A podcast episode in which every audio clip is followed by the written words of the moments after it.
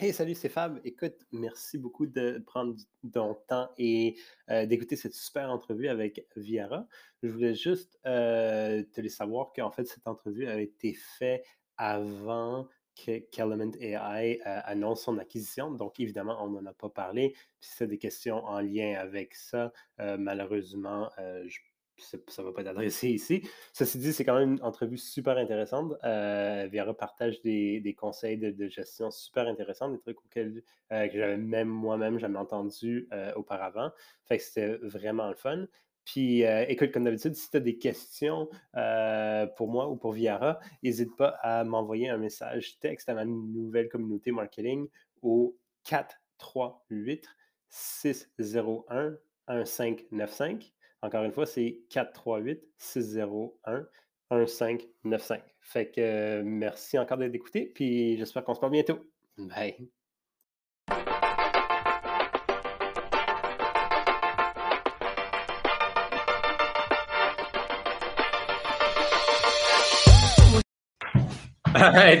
bon matin, ben bon matin.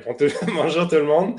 Euh, écoutez, je suis super chanceux parce qu'encore une fois, j'ai euh, une invitée de taille quelqu'un de super important dans l'industrie du marketing, Viara de d'Element AI. Merci, merci, merci d'être avec moi.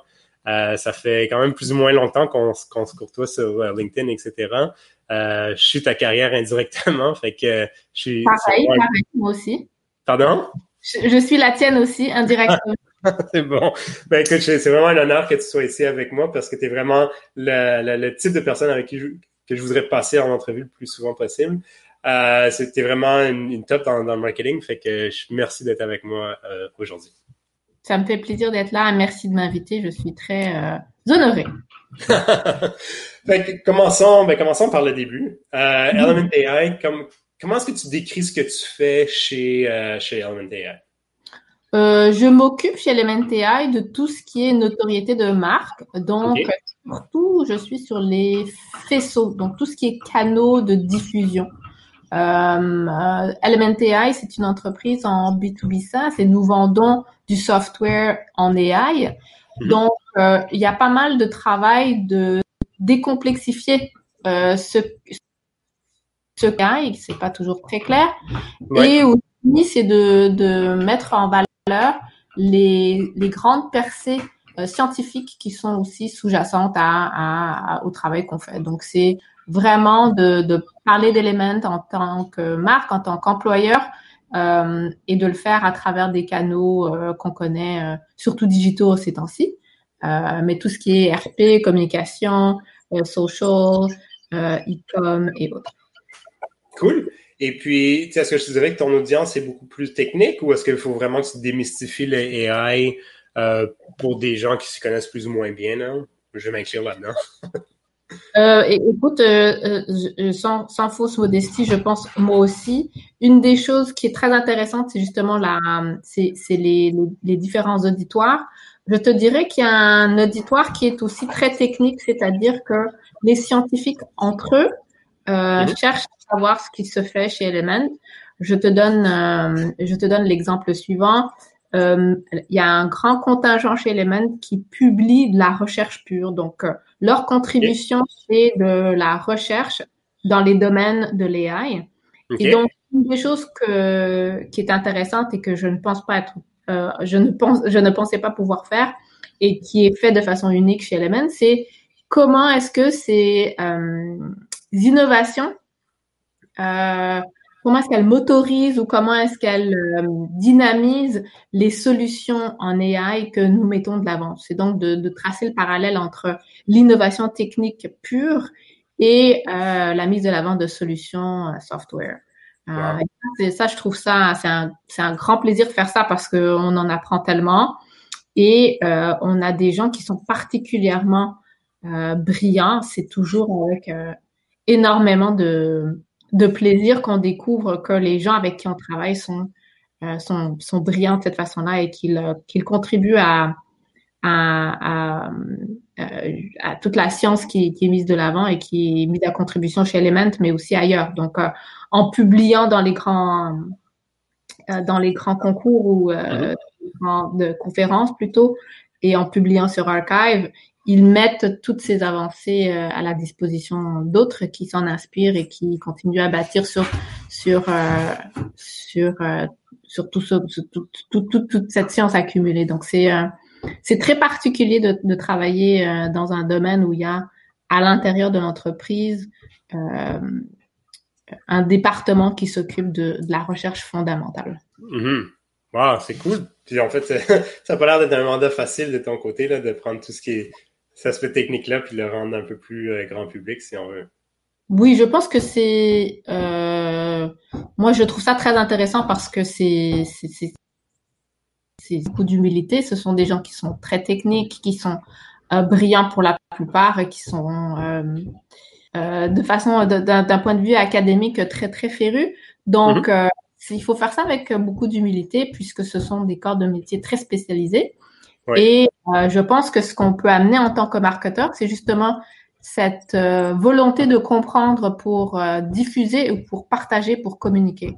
Et je pense mhm. que c'est là où l'échange peut être intéressant pour un, une personne scientifique, c'est que pour traduire pour traduire les contenus vers un auditoire plus plus large ou plus vaste, ça prend toujours ou ça prend idéalement quelqu'un qui, qui, fait des coms ou qui fait du marketing pour justement aller à l'essentiel du message et, et, rendre ça plus digeste. Mm-hmm. Et puis, est-ce que tu trouves que c'est... Là, je voulais parler de ton parcours à toi un peu, mais on, on, a embarqué déjà sur Elementary, fait qu'on va continuer là-dessus, puis on retournera vers toi par la suite. Mais parce que j'entends souvent des marketeurs dire, ou des marketeurs, des, dirigeants d'entreprise dire, ah, tu sais, dans notre industrie, tu sais, comme, euh, tu sais, c'est très niché, ou c'est très, euh, très enterprise, ou c'est très, c'est très, très quelque chose pas sexy finalement. Et puis, euh, comment est-ce que tu vois, tu sais, qu'est-ce que tu leur dirais? Parce qu'en fait, tu sais, ce que je, de ce que j'entends, c'est qu'en fait, tu prends quelque chose d'hyper technique, qui, à la base, pourrait paraître non pas sexy. C'est sûr que AI, c'est très sexy en ce moment, mais pas très hot en ce moment, qui est pas très compréhensible, mais tu le rends en quelque chose, tu le transformes en quelque chose de plus compréhensible. Fait comment est-ce que tu verrais, comment est-ce que, quel genre de conseils tu aurais à partager à ce niveau-là? Je pense, je pense qu'il ne faut pas sous-estimer que si on veut déployer un message vers un auditoire plus large, mm-hmm. il, il, est conseillé de faire affaire avec quelqu'un dont la job est de communiquer. Mhm. C'est-à-dire que par moment, surtout si tout le monde vient d'un milieu très homogène euh, et qu'on doit aller vers des clientèles qui le sont peut-être moins, mhm. euh, être capable de traduire les messages clés euh, d'un produit pour les rattacher aux besoins clients, c'est une traduction qui est, qui est bien faite par des communicateurs. C'est-à-dire que oui, tu peux avoir un produit A, mais si ton produit A ne répond pas au besoin B de ton client, hmm. il n'y aura pas justement cet arrimage et il n'y aura pas cette opportunité d'affaires. Donc, euh, souvent, l'emploi du marketeur, ça va être de mettre en lumière comment ces deux choses-là euh, peuvent se marier dans l'intérêt de l'un et de l'autre. Et le, le, travail des ventes, ça va être de, de décliner de façon très, très spécifique comment cette relation de un à un va se décliner. Mais le travail du marketeur en amont va être d'expliquer comment ça pourrait être intéressant euh, de ce, ce, ce contenu-là et, et, partager avec euh, nos partenaires des équipes de vente qui, eux, poursuivent euh, avec le client, en tout cas en B2B, mm-hmm. aussi en B2B d'une certaine façon. Euh, si on pense au retail, c'est aussi la, la, la, même dynamique, la même motion. Puis il y a quelque chose qui, que tu as dit qui m'intéresse beaucoup, puis en fait, c'est un sujet qui m'intéresse beaucoup en ce moment, c'est comprendre le besoin du client. Est-ce qu'il y a des processus, des approches, des, quoi que ce soit que tu mets en place ou que tu prônes pour bien comprendre? Parce que tu as raison, en fait, c'est bon, ton, dans ton cas, ton, ton, la recherche te donne plein de trucs, puis tu peux décliner ça en 75 façons. Mais comment est-ce que tu fais pour déterminer, ben, c'est ça vraiment qui va avoir un impact chez ma clientèle? Je pense qu'on est particulièrement, euh, chez Element en tout cas, on est euh, très très chanceux de travailler avec des partenaires, de, des, des channel partners mm-hmm. qui, ont, euh, qui, qui, ont le, le, le, pouls de leur clientèle.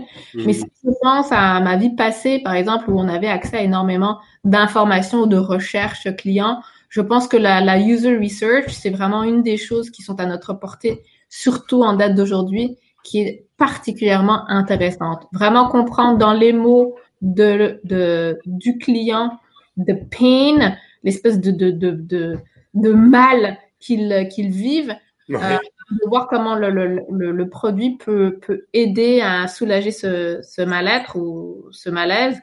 C'est vraiment l'essentiel et souvent ça se fait avec des entrevues. Euh, si c'est pas quelque chose de très très vif chez le client, euh, ça peut être très difficile d'arrimer son, son produit à un besoin qui est inexistant. Donc ça devrait partir d'un besoin client qui est assez vif et qui est euh, dans les mots dans les mots du client. Euh, euh, ça rime avec un, une offre produit intéressante. Je comprends. Fait mais c'est quand même, puis selon toi, est-ce que c'est quand même un élément important de, de, de, la job du marketing de, pouvoir traduire ce que fait l'entreprise, que ce soit technique ou ailleurs ou, autre, à, à, ce que comprend le client, ce qui, ce qui impacte le client? Oui, en, en fait, je dirais que la, la, la séquence euh, commence avec, euh, avec du user research. Donc, ça commence avec de la recherche. Mm-hmm. Parfois, la recherche peut faire partie de, des équipes marketing ou ça peut faire partie des organisations produits. Mais peu importe, ça n'a pas vraiment d'importance. Les lignes euh, organisationnelles n'ont pas d'importance, mais mm-hmm. euh, cette recherche-là d'utilisateur, elle est, elle est vraiment, euh, elle, est super importante. Ces contenus-là font, font partie de la première ébauche euh, des, des, des, bénéfices produits et du positionnement produit. Donc, à quoi est-ce que ce produit répond en termes de besoins, euh, de besoins de la clientèle? Et ces, ces, ces contenus-là peuvent ensuite être validés si on a accès à, en B2C, c'est très facile de faire d'avoir accès à des, des larges panels. En B2B, c'est un peu plus compliqué, mais même de façon qualitative, commencer à euh, comprendre euh, l'offre produit, la décliner, savoir à quelle, euh, quelle euh, souffrance client ils répondent, ça peut mm-hmm. faire partie du premier exercice de positionnement et de, de product market fit. Donc, est-ce que le produit qu'on offre répond à une réelle demande? Euh, je verrai ça dans une séquence recherche, ensuite messaging, positionnement. Ah, c'est intéressant. Ouais, c'est cool parce que je, je vois beaucoup, c'est souvent un enjeu, c'est surtout, euh, surtout les entreprises qui mettent, puis je dis pas que c'est le cas d'Étienne, mais qui, qui, mettent beaucoup le marketing comme un, afterthought par la suite, là, de, de, faire cette traduction, c'est quand même un, un, enjeu assez difficile.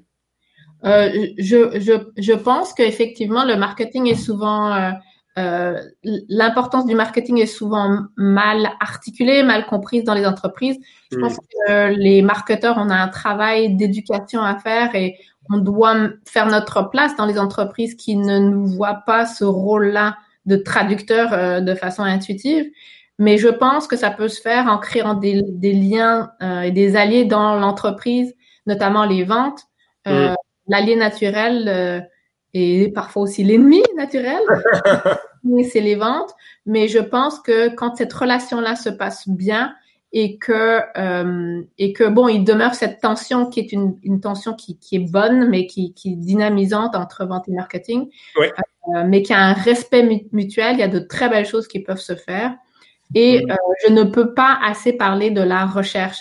Euh, les entreprises doivent écouter et se mettre à l'écoute du client avant tout pour mm. que justement euh, autant la recherche se décline sur une offre distincte et peut être exécutée par une équipe de vente. Je pense que ça, c'est très intéressant.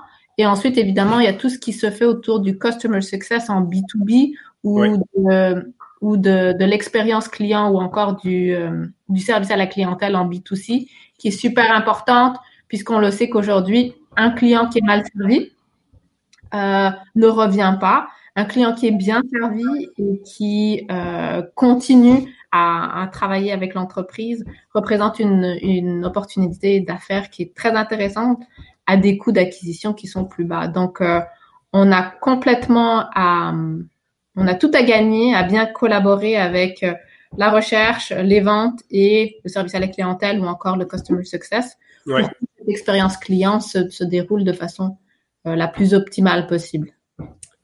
Puis, je sais qu'on a, tu, l'as mentionné à quelques reprises, mais si tu aurais à expliquer ou à, implémenter un processus ou un système de, de, recherche client ou quoi que ce soit? Est-ce que, puis pas obligé de partir avec des gros logiciels ou des gros, des gros efforts hyper chers ou quoi que ce soit, mais comment est-ce que tu t'y prendrais pour implémenter un système ou un processus de, de recherche client ou de compréhension de client? Mais je pense que c'est une très bonne question. Je pense que la première chose, ce serait d'écouter nos vendeurs. Donc, si on n'a pas de user research euh, très sophistiqué avec euh, des, des, chercheurs qui ont ce background-là et qui sont capables de faire de la recherche qualitative, parce que c'est vrai que c'est c'est quand même onéreux, ou encore avec euh, des, des, logiciels qui sont capables de le faire, mais de tout simplement euh, peut-être commencer à enregistrer les appels de, de, de, de, nos partenaires en vente. Donc, avec des logiciels ou pardon avec des, des, des outils comme Gong, tout ce qu'on appelle Revenue Intelligence. Donc, donc d'enregistrer les appels euh, des vendeurs et de voir quelles sont les objections clients. Qu'est-ce que le client dit quand on quand on fait les appels de discovery? Qu'est-ce hmm. qu'il répond comme objection? C'est quoi la, le langage qu'il utilise? Est-ce qu'on répond réellement à un besoin client ou est-ce que on a l'impression qu'on répond à un besoin client qui n'existe pas? Et le client ne paiera pas. Le statu, le statu quo est souvent euh, le plus gros, euh, le plus gros, euh, le, le, le, plus gros pas à franchir. C'est souvent pas une compétition. Euh, euh, c'est souvent juste de faire tel qu'on l'a toujours fait qui devient le plus gros bloquant pour pour changer des pour changer des habitudes de consommation d'un consommateur. Donc, euh, je commencerai à apprendre à, écouter les vendeurs et ensuite euh, me mettre à l'écoute. Donc, écouter les, appels avec les vendeurs s'ils le veulent bien ou encore les enregistrements pour commencer à voir est-ce qu'il y a des patterns dans ce qui est dit par les prospects et les clients? OK. Cool.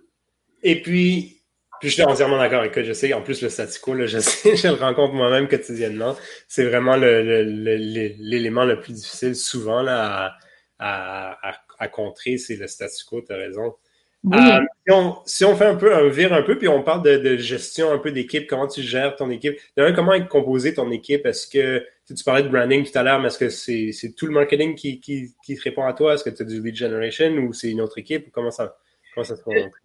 Euh, dans la, dans la, la, construction de l'équipe présente, il y a une équipe de qu'on appelle Customer Marketing qui se rapporte euh, à l'organisation des ventes.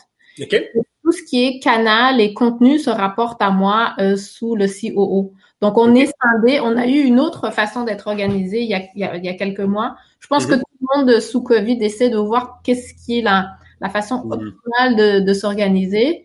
Mais encore une fois, je, je ne, j'ai vu plusieurs façon d'organiser des, équipes marketing, je pense que l'essentiel, c'est que la stratégie est claire et que les rôles sont clairs. Hmm. Ligne organisationnelle, ça peut créer de la friction. Important. Je pense que le plus important, c'est d'avoir une stratégie qui est soutenue par une structure, structure avec des rôles et responsabilités qui répondent à la, euh, aux besoins et aux objectifs. Je comprends. Et puis, ouais, Makes sense. Makes sense.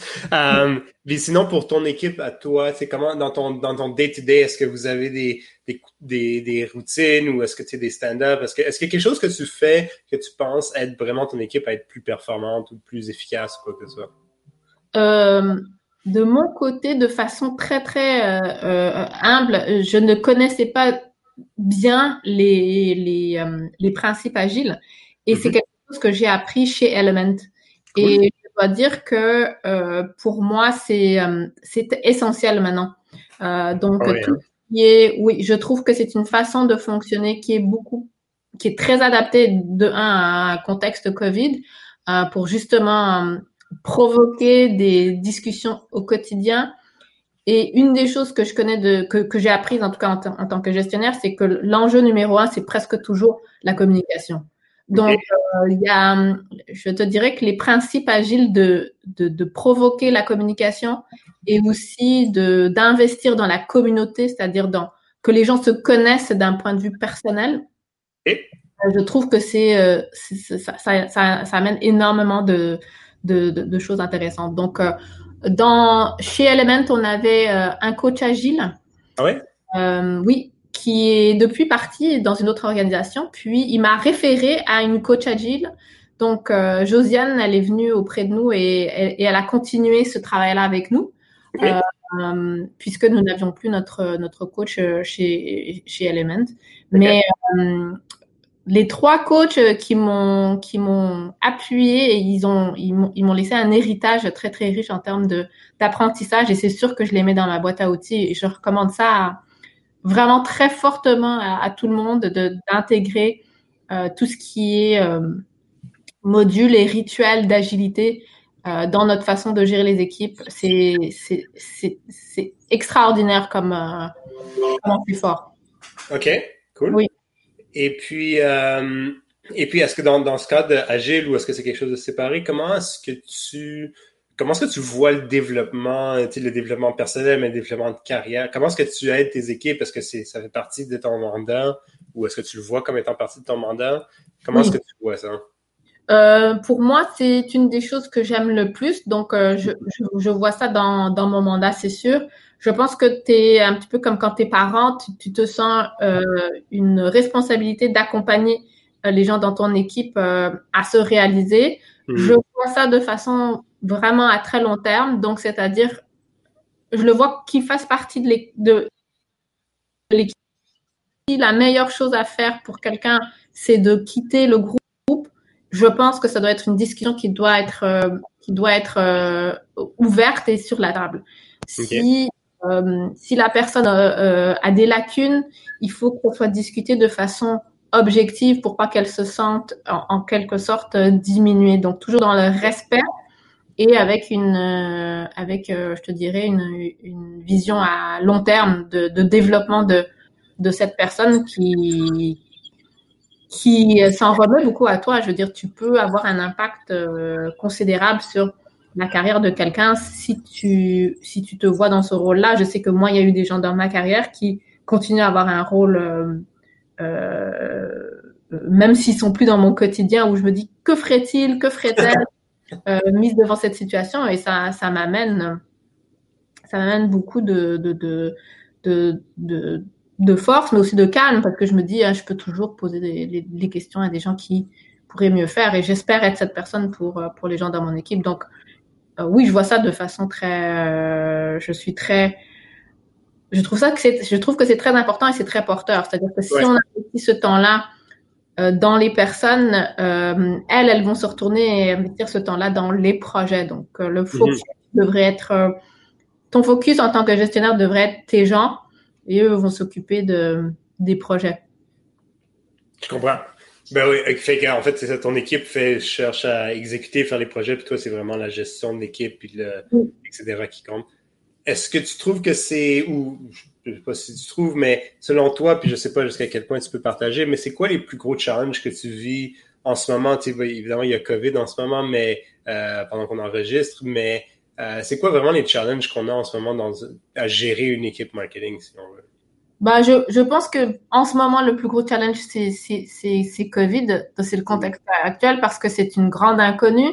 Et je trouve tous les impacts de santé mentale qui s'y rattachent sont pas bien connus. Donc, tout ce qui est euh, fatigue euh, du télétravail, fatigue euh, du Zoom, fatigue des écrans. Il y a un certain épuisement que je ne connais pas d'avant qui est, qui est provoqué par, par, par, par le work from home et l'isolation. Euh, je pense que les enjeux de, santé mentale deviennent des enjeux particuliers à notre époque, où mm. la santé mentale doit être quelque chose qui est euh, dédramatisé, mm-hmm. euh, que les gens se sentent à l'aise de, vivre ces difficultés-là au, milieu, en milieu de travail. Les grands enjeux sont sociétaux, je te dirais, sont pas techniques. Mm. Les enjeux de diversité et d'inclusion, les, les enjeux de euh, de, d'orientation, les enjeux d'identité hmm. et comment créer une, une, communauté autour de ça, puisque une équipe, c'est une communauté.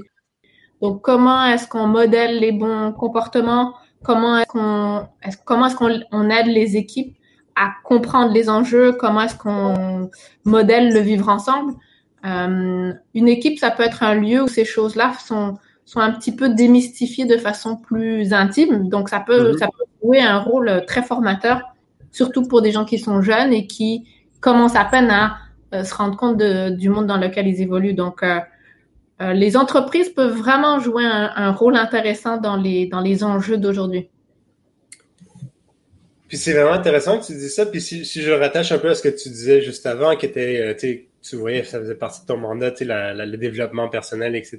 Est-ce que comment est-ce que tu fais pour aborder tous ces sujets-là? Est-ce que est-ce que tu, les abordes? Est-ce que tu attends que ça vienne à toi? Euh, Un peu de tout, un peu, un peu de rien. Comment tu euh, Dans les entreprises dans lesquelles j'ai évolué, j'ai toujours j'ai toujours trouvé que les, les, les ressources humaines jouaient un rôle très important. Euh, et les outils également qui sont mis à notre disposition, donc euh, que ce soit des, des, des, des, outils de euh, Voice of the Associate ou que ce soit des outils de RH où on a des feedbacks, mm. Que les gens se sentent à l'aise de, de parler des grands thèmes qui les interpellent. Je trouve que ça, c'est ça aide énormément. Encore une fois, comme le user research, c'est de comprendre ton client entre guillemets. Donc, qu'est-ce qu'est-ce qui te fait peur en ce moment? Qu'est-ce qui te fait mal? Qu'est-ce que tu comprends pas? Où est-ce que je suis pas à la hauteur? Où est-ce que je fais bien ce que je devrais? Donc, d'encourager le dialogue euh, très très honnête euh, à travers des outils qui, qui anonymisent. Donc, euh, pour que les gens ne se sentent pas persécutés dans le cas où euh, ils peuvent dire quelque chose qui, peut, qui, peut, qui, peut faire, qui peut surprendre. Donc, euh, il faut qu'ils se sentent en sécurité de pouvoir partager ces, choses-là. Et les grands thèmes viennent vers toi. Et comme ça, tu peux les approcher de, en toute humilité et dire, j'en connais pas grand-chose là-dessus. Par contre, on va travailler avec les RH pour trouver des modules intéressants pour qu'on amène ça de façon respectueuse. Euh, Est-ce que vous voudriez avoir une discussion? Euh, Nous, on a beaucoup de town hall, de all hands. Une des choses mhm. que très intéressantes des startups, c'est cette culture de transparence mhm. et donc de faire venir des leaders comme euh, notre notre chef DRH qui est une sommité dans dans dans, dans sa carrière et dans ce monde-là et de pouvoir amener les gens à poser des questions et dire comment est-ce qu'on fait, voici les grands enjeux, j'ai peur de ça. Euh, et ça devient un, petit peu une, façon de créer des dialogues avec des, différents chefs ou intervenants dans l'entreprise qui peuvent en savoir plus et qui peuvent me guider. Également, ce qui est intéressant, c'est que nous avons des, des partenaires RH qui peuvent nous soutenir quand on fait notre propre éducation, parce qu'on ne sait pas tout en tant que, gestionnaire. Donc, je pense que l'essentiel, c'est d'être humble et de s'instruire. Mais si les entreprises peuvent mettre à notre disposition euh, des, façons de s'instruire et de s'éduquer, que ce soit au travers des, des, autres gestionnaires ou encore de ressources, de ressources mises à notre disposition, ça peut aider l'équipe à, à, commencer ce cheminement-là. c'est vrai. C'est euh, est-ce que vous êtes une est-ce que ben, ton équipe à toi, pas, l'entreprise au complet, mais est-ce que tu as une grande équipe ou c'est quand même une petite, petite équipe? c'est une des plus petites équipes que j'ai eues. Euh, bon, c'est sûr que on a été impacté par euh, par Covid comme comme tout le monde. donc malheureusement l'équipe a a beaucoup rétréci. Hmm. ça demeure un douloureux, mais je pense que les gens commencent à se rendre compte que Covid, il y a personne qui, il y a personne qui comprend quoi que ce soit euh, de façon très très euh, très très juste. Donc, euh, on a été impacté. Ça, ça a eu un impact considérable sur le sur la taille de l'équipe. Hmm, je comprends. Fait que ça aussi, ça a dû être un, moment difficile ou c'est un moment difficile encore. Et encore une fois, c'est là où l'agilité a beaucoup aidé puisqu'on a pu instaurer certains rituels euh, qui sont plus avant-gardistes. Je vais te dire que j'étais pas du tout habituée, mais de, de pouvoir euh, de pouvoir faire un deuil de cette équipe-là, puisque mmh. l'équipe que, telle que tu la connaissais, elle n'existe plus. Et, et en tant qu'humain, tu as besoin souvent de fermer la porte pour pouvoir euh, aborder de façon objective ce qui s'en vient. Donc, on a fait tout un rituel de, de, de fin d'équipe. Ah, et c'était très douloureux. Je veux dire, euh, la fin d'une équipe pour quelqu'un qui, pour n'importe qui qui l'a vécu, c'est douloureux. Euh, on l'a vécu vraiment comme un deuil. On a été très triste et puis on a pu être euh, aussi objectif quand on a commencé sur les nouvelles bases d'une nouvelle équipe, mais c'était pas l'ancienne. Ouais. Wow ma prochaine question, c'est un grand sujet super important. Donc ma prochaine question risque de paraître un peu moins, euh, moins importante. Mais bon, en marketing, on aime les tactiques. Euh, quand, quand tu vois, comment tu, pour toi ou pour toi euh, en général ou aujourd'hui, c'est quel genre de, c'est quoi ton, ton tech stack préféré? C'est quoi, quel genre de stack ou de, de technologie est-ce qu'une entreprise a besoin? Euh, quel genre d'entreprise, ben, je recommence. Quel genre de technologie est-ce qu'une entreprise a besoin en marketing? Euh, je vais te dire en, en B2C, quand tu commences à avoir un, un volume significatif de clients, hmm. ça devient euh, rapidement un texte qui est quand même assez complexe. Oui.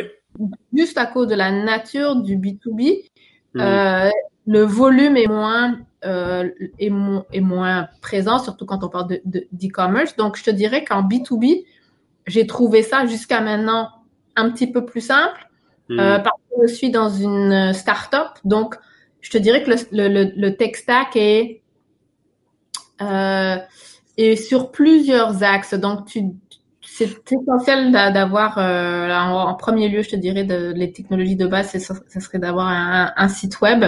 Un site web ensuite avec euh, soit du chat ou encore des, des lead forms. Donc, il mhm. faut une certaine, euh, un certain lead form. Un CRM, euh, donc on connaît les, on connaît les, les, les, plus grands, que ce soit HubSpot ou encore Marketo.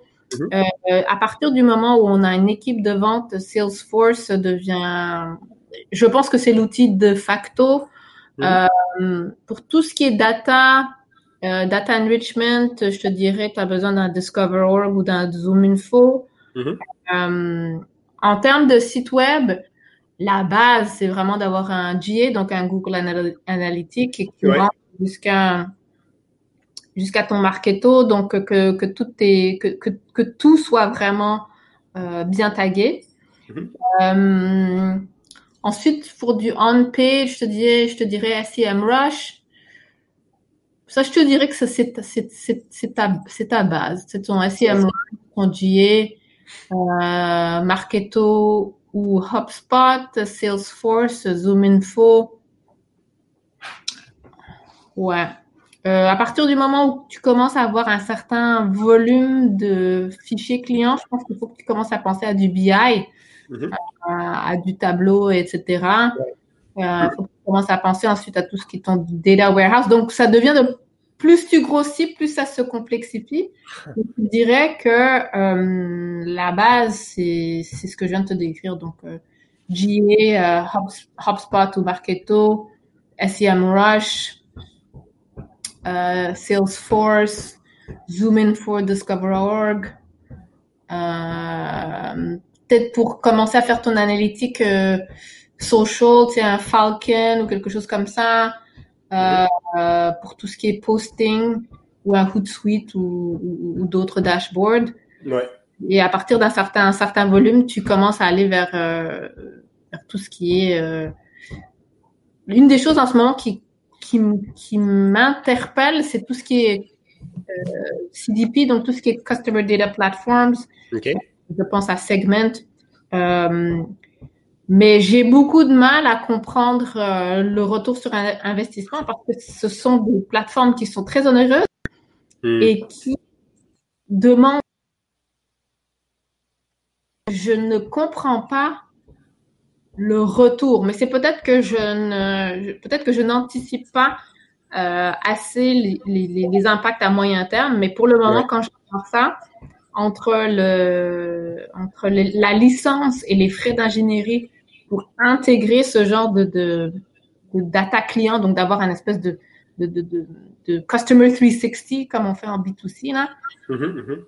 Euh, ça devient très, très, très cher et le retour sur investissement doit être significatif pour aller absorber un tech stack qui commence à devenir euh, de, de plus en plus complexe et, ouais. euh, et, et plus c'est complexe, plus tu as besoin de ressources pour le gérer. Pour en fait gérer quel avantage, c'est toujours un peu cette tension-là.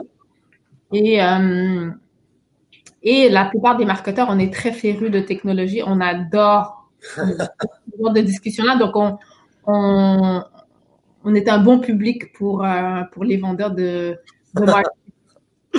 En effet, en effet. Même moi, à mon compte, j'ai déjà acheté des plusieurs, plusieurs plateformes euh, de social posting, etc., entre autres. Euh, fait que je, je comprends très bien. Pardon?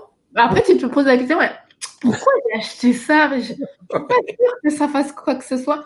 Donc, euh, je pense qu'il faut y aller du gros bon sens.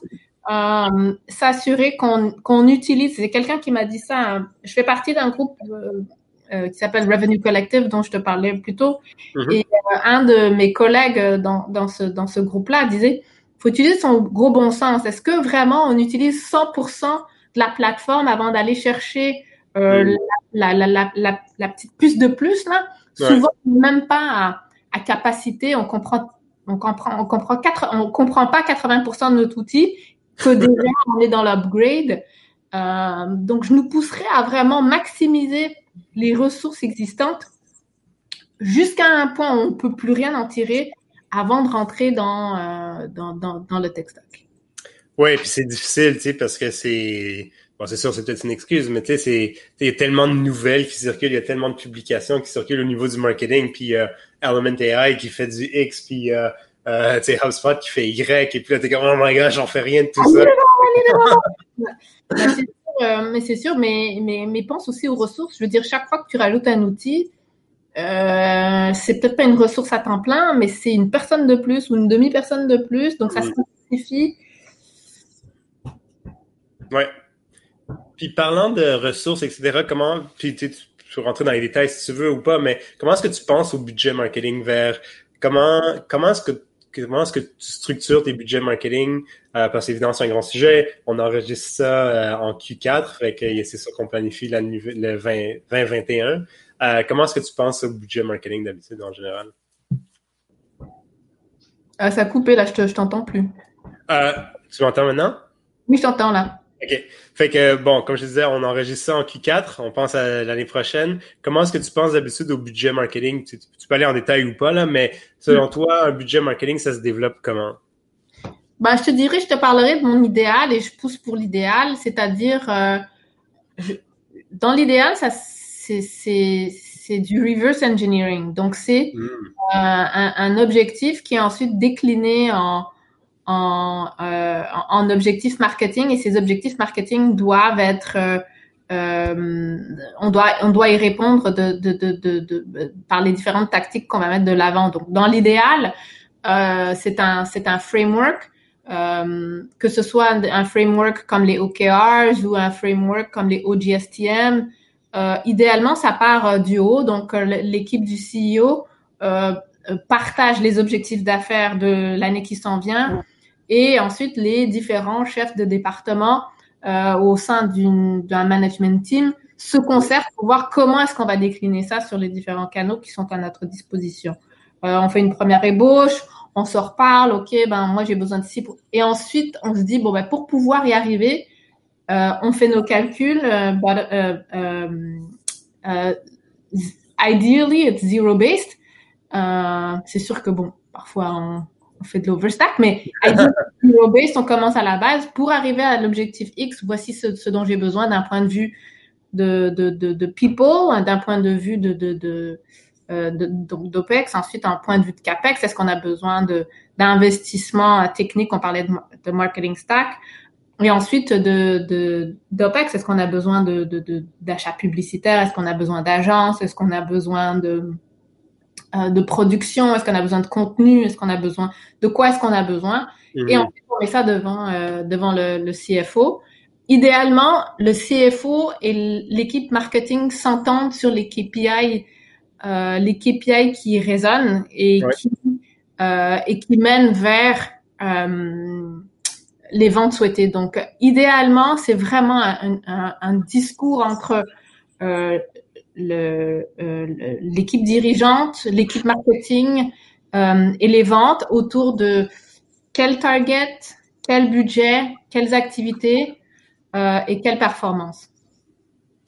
Cool. Et puis, bon, ça c'est un monde idéal, comme tu disais, là, des fois c'est c'est pas toujours comme ça, mais ouais, c'est intéressant. Ben, en tout cas, c'est ce que je c'est ce que je tente de faire et je trouve que j'ai été jusqu'à maintenant plutôt choyée dans, dans les relations de travail que j'ai eues. Euh, j'ai toujours eu des, euh, des, des, partenaires au niveau à, au marketing et très bien versé dans, en finance, c'est-à-dire que tu as, un contrepoids à ton argument marketing qui est mm. financier et ensemble vous cheminez vers ben, voici comment articuler que le but est atteint ou pas. Mm. Et là, ben, pour atteindre ce but-là, moi j'ai besoin de X. Donc là, ça devient une traduction entre l'objectif matériel financier et les, les, investissements marketing, même si eux, ils appellent ça des, des coûts. Moi, j'appelle ça des investissements. Euh, et, et, ça, ça peut devenir une. Ça, ça aussi, c'est une très belle relation quand c'est quand c'est un partenaire d'affaires. Ça peut être vraiment quelque chose qui, qui mène le marketing beaucoup plus loin. Cool.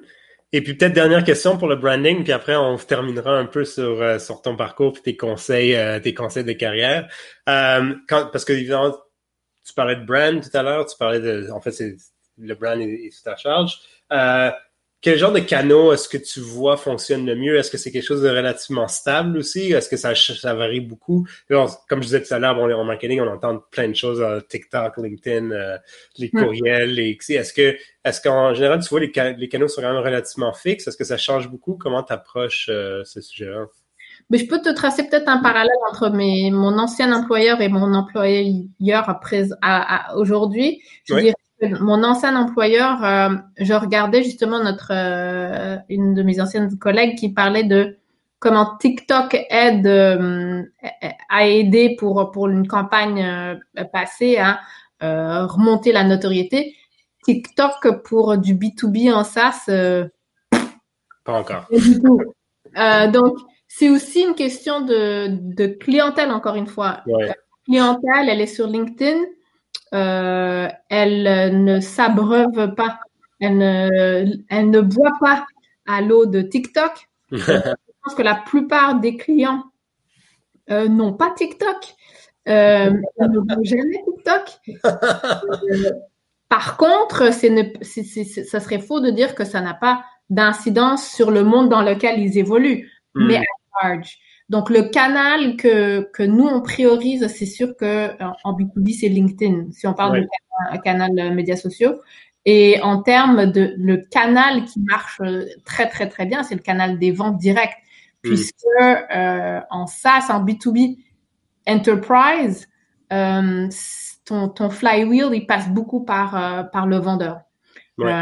plus, plus le ticket est élevé, euh, donc euh, des, des, des, des, centaines ou voire des millions de dollars en termes de, de, de, de prix d'achat. C'est sûr que cette friction-là, euh, ça sera pas fait avec euh, avec un email ou, ou, ou, ou,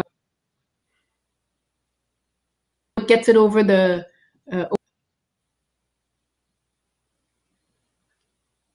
Allô? Vente peut être 9 mois à 10 mois. Euh, mm. Les intervenants peuvent être jusqu'à 16 intervenants. Donc, c'est un cycle d'achat une psychologie qui est très différente.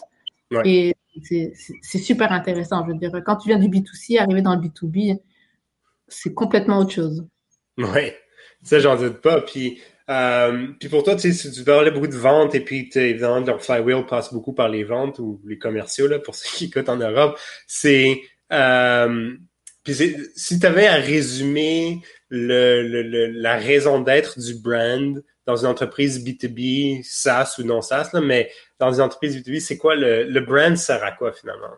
Ben, le brand sert à créer un certain mot euh, euh, pour se différencier, c'est-à-dire que dans un univers où tout se ressemble, toutes ces choses-là font partie d'une recette qui peut aider à se, se différencier en, au final. Donc que ce soit dans un dans une foire commerciale, les couleurs, euh, euh, l'expérience euh, du stand, euh, la façon de parler, la signature, les codes de marque, pour essayer justement de se différencier parce que il y a quand même une palette assez réduite en B2B puisque ça demeure un petit peu une il y, a, y a moins de fantaisie, disons que en B2C, surtout tout ce qui est euh, tout, ce qui est fashion ou mode. Mm-hmm. Euh, comment se différencier? Ça devient une, une, recette un petit peu plus euh, un petit peu plus compliquée, surtout quand il y a une certaine tendance à être commodifié. Donc du, du, software, c'est du software, c'est du software. donc, essayer de raconter une histoire comme quoi on est différent, ça se, ça se fait à plusieurs niveaux, autant les niveaux euh, de performance produit que expérience client, que expérience vente, que rendu look and feel, tone of voice euh, et look and feel. Donc, je, je pense que ça devient une partie intégrante d'une recette qui fait partie avec plusieurs volets. Cool. Alors là, bon, on va terminer avec le début. C'était euh, euh, parce que bon, évidemment, c'était intéressant, puis j'ai embarqué sur, sur quoi on parlait, mais pourquoi le marketing? Pourquoi est-ce que tu as choisi à faire carrière en marketing? Euh, puis avec ça, je voudrais qu'on termine peut-être sur quelques conseils que tu aurais pour des jeunes qui sont déjà en marketing ou c'était des moins jeunes ou en tout cas quelqu'un qui voudrait euh, développer sa carrière en marketing. Euh, je pense que c'est parce que de façon prioritaire, j'aime les gens. Je pense que la plupart des gens qui sont en vente, communication ou marketing ou qui sont, comme tu dis, dans des domaines commerciaux, c'est le contact avec les autres gens qu'ils apprécient. Euh, visuel ou, ou, ou, ou, autre. Euh, mais je vois mon rôle un peu comme, euh, comme euh, un, un, un, carrefour, puisque j'ai l'impression que je, je, fais un petit peu de psychologie avec tout ce qui est recherche, que je fais du soutien aux ventes avec tout ce qui est enablement, que je fais de, des contenus qui aident le client à, à trouver euh, une recette à son à son à, son bobo. Mhm. Euh, donc je trouve que j'ai j'ai accès à à assez de contenu ou assez de, de, de facettes pour pour créer un challenge. Euh, pour moi, c'est c'est c'est ça le marketing. Cool. Et puis alors là, si, si tu avais si tu avais terminé en donnant un conseil euh, comment, comment, tu sais, parce que tu as une belle carrière, tu es devenu t'es, t'es, assez senior en ce moment, j'imagine que tu es encore, t'en, t'en voudras peut-être encore plus à un moment donné, mais comment est-ce qu'on fait, comment est-ce que je devrais penser à ma carrière? Ben, moi, en tout cas, peu importe, la, la, personne qui nous écoute, comment est-ce qu'elle devrait penser à sa carrière marketing? Quelqu'un qui voudrait monter les échelons, qui voulait, qui voudrait arriver au top de l'échelle, si on veut, comment est-ce que, quel conseil t'aurais à partager? Euh, je pense que un des conseils à partager, c'est euh, en anglais, ils disent euh, assume positive intent. Je pense que par moment, les marketeurs, euh, on, on s'isole ouais. euh, des autres départements et ça, je trouve que c'est c'est vraiment la, la pire chose à faire. Il mm. faut aller vers nos partenaires d'affaires, surtout les ventes. Mm. Donc, le conseil à faire, c'est le conseil que j'aurais pour un pour un pour un marketeur, ce serait comprends ton client. Donc, euh, qu'est-ce qu'il cherche, qu'est-ce qu'il fait, où est-ce qu'il va, où est-ce qu'il s'abreuve euh, d'informations, c'est quoi son défi et euh, comprends le cycle de vente de A à Z. Donc, mm.